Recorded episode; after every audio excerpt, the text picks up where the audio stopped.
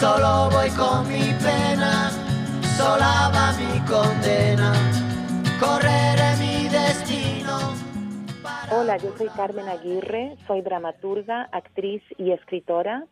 Eh, y soy la escritora de la obra Anywhere But Here, que en castellano significa cualquier lugar excepto aquí. Pa' una ciudad del norte yo me fui a trabajar.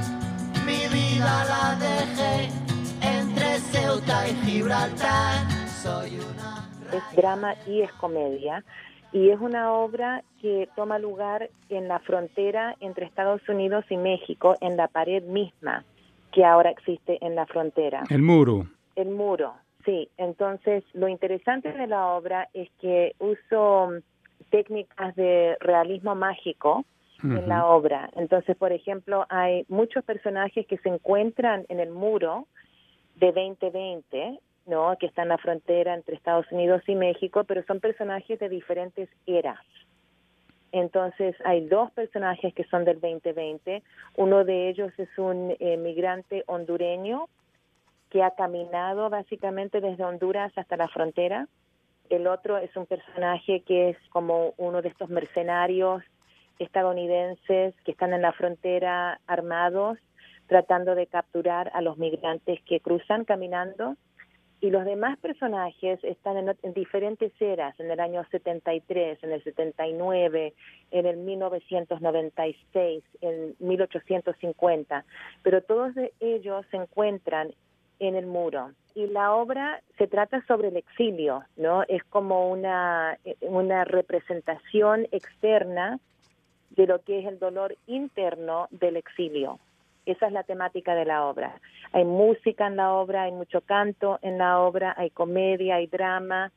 Y es una obra como histórica eh, para el mundo del teatro canadiense, porque es la primera vez en la historia del teatro canadiense que una obra tan grande como esta, tenemos nueve, nueve personas en el elenco, recibe un estreno mundial, una obra latina canadiense tan grande como esta recibe un estreno mundial en un teatro principal del país, ¿no? Porque esta obra se va a presentar en el teatro cívico, en el teatro regional de esta provincia de British Columbia. Welcome to Tijuana, tequila, sexo, marihuana. Welcome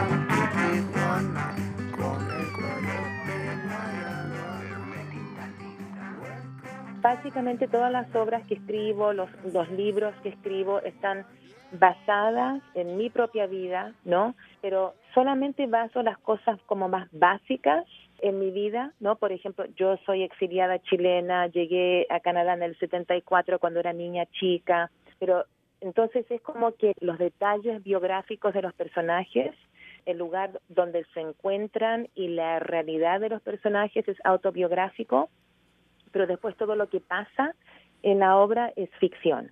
Mira, esta obra está basada en un montón de sueños que yo tuve hace como 30 años, cuando yo estaba en la escuela de teatro acá en Vancouver, y era la única persona latina en toda la escuela, y tuve un montón de sueños muy nítidos y muy como así espectaculares, ¿no?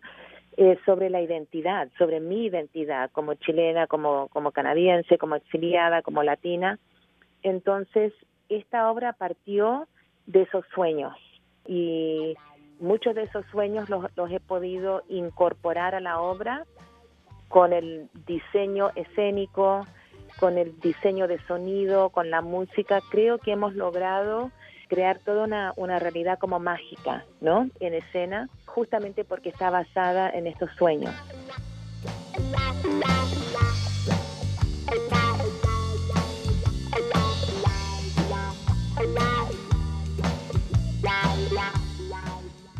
Sí, toda la música es original, compuesta por una compositora basada acá en Vancouver, que originalmente es de Kenia, de África.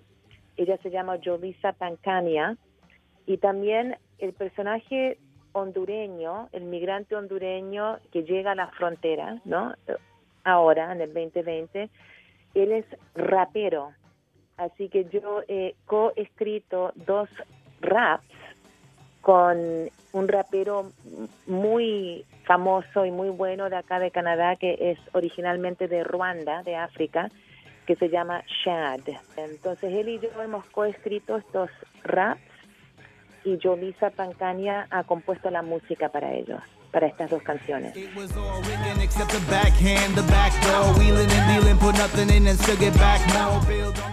Bueno, los desafíos de esta obra, el desafío más grande es cómo hacer para incorporar todos estos diferentes personajes de diferentes eras y de diferentes espacios en escena, hablándose el uno al otro, encontrándose el uno al otro, y crear esa realidad como de un sueño colectivo que puede ir más allá de los límites del tiempo y del espacio, sin confundir al público.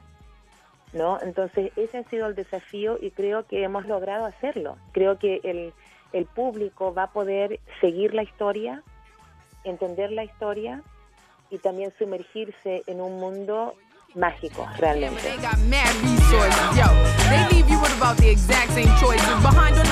Todos los personajes tienen un vestuario de la época.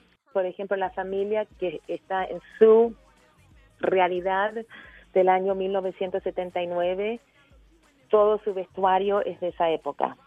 Hay un personaje de los años 1850 que fue un general, general Juana Azurduy de Padilla, en lo que es ahora Bolivia y Argentina, y ella luchó para la independencia de Latinoamérica en contra de los españoles. Ella también, su vestuario es de esa época, de los 1850. El vestuario del migrante hondureño es actual, porque él está en el 2020, y así sucesivamente.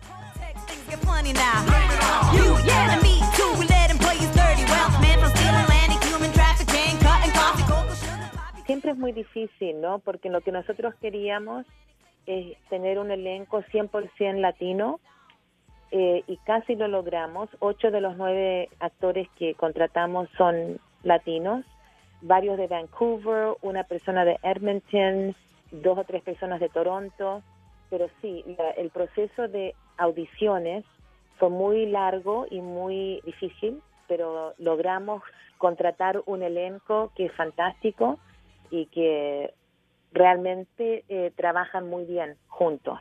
En el teatro canadiense es muy raro em, ver una obra como esta en que todas las personas que están involucradas en la obra, inclusive muchos de los, de los diseñadores, la directora, yo, la escritora, eh, sean latinas, ¿no? Eh, lo, que, lo que ha ocurrido históricamente en el teatro canadiense es que cuando hay obras con personajes latinos, no se contratan a actores latinos, ¿no? Entonces para mí era muy importante representar a la comunidad latina con artistas latinos, ¿no? Y también por una cuestión laboral, darle trabajo a artistas latinos que no siempre tienen las mismas oportunidades laborales que, los demás artistas, que los artistas blancos canadienses. En el teatro canadiense es muy raro eh, ver una obra como esta en que todas las personas que están involucradas en la obra, inclusive muchos de los, de los diseñadores, la directora, yo, la escritora, eh, sean latinas, ¿no? Eh, lo, que, lo que ha ocurrido históricamente en el teatro canadiense es que cuando hay obras con personajes latinos, no se contratan a actores latinos, ¿no? Entonces para mí era muy importante representar a la comunidad latina con artistas latinos, ¿no? Y también por una cuestión laboral, darle trabajo a artistas latinos que no siempre tienen las mismas oportunidades laborales que, que los demás artistas, que los artistas blancos canadienses.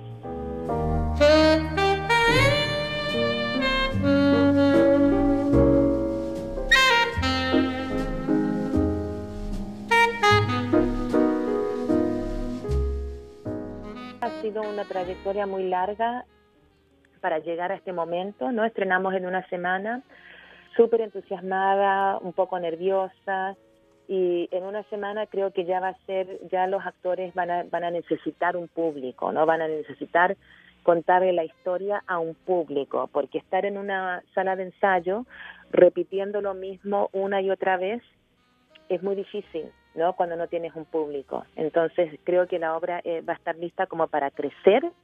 Lo estrenemos la semana que viene justamente porque va a llegar el personaje más importante, que es el público.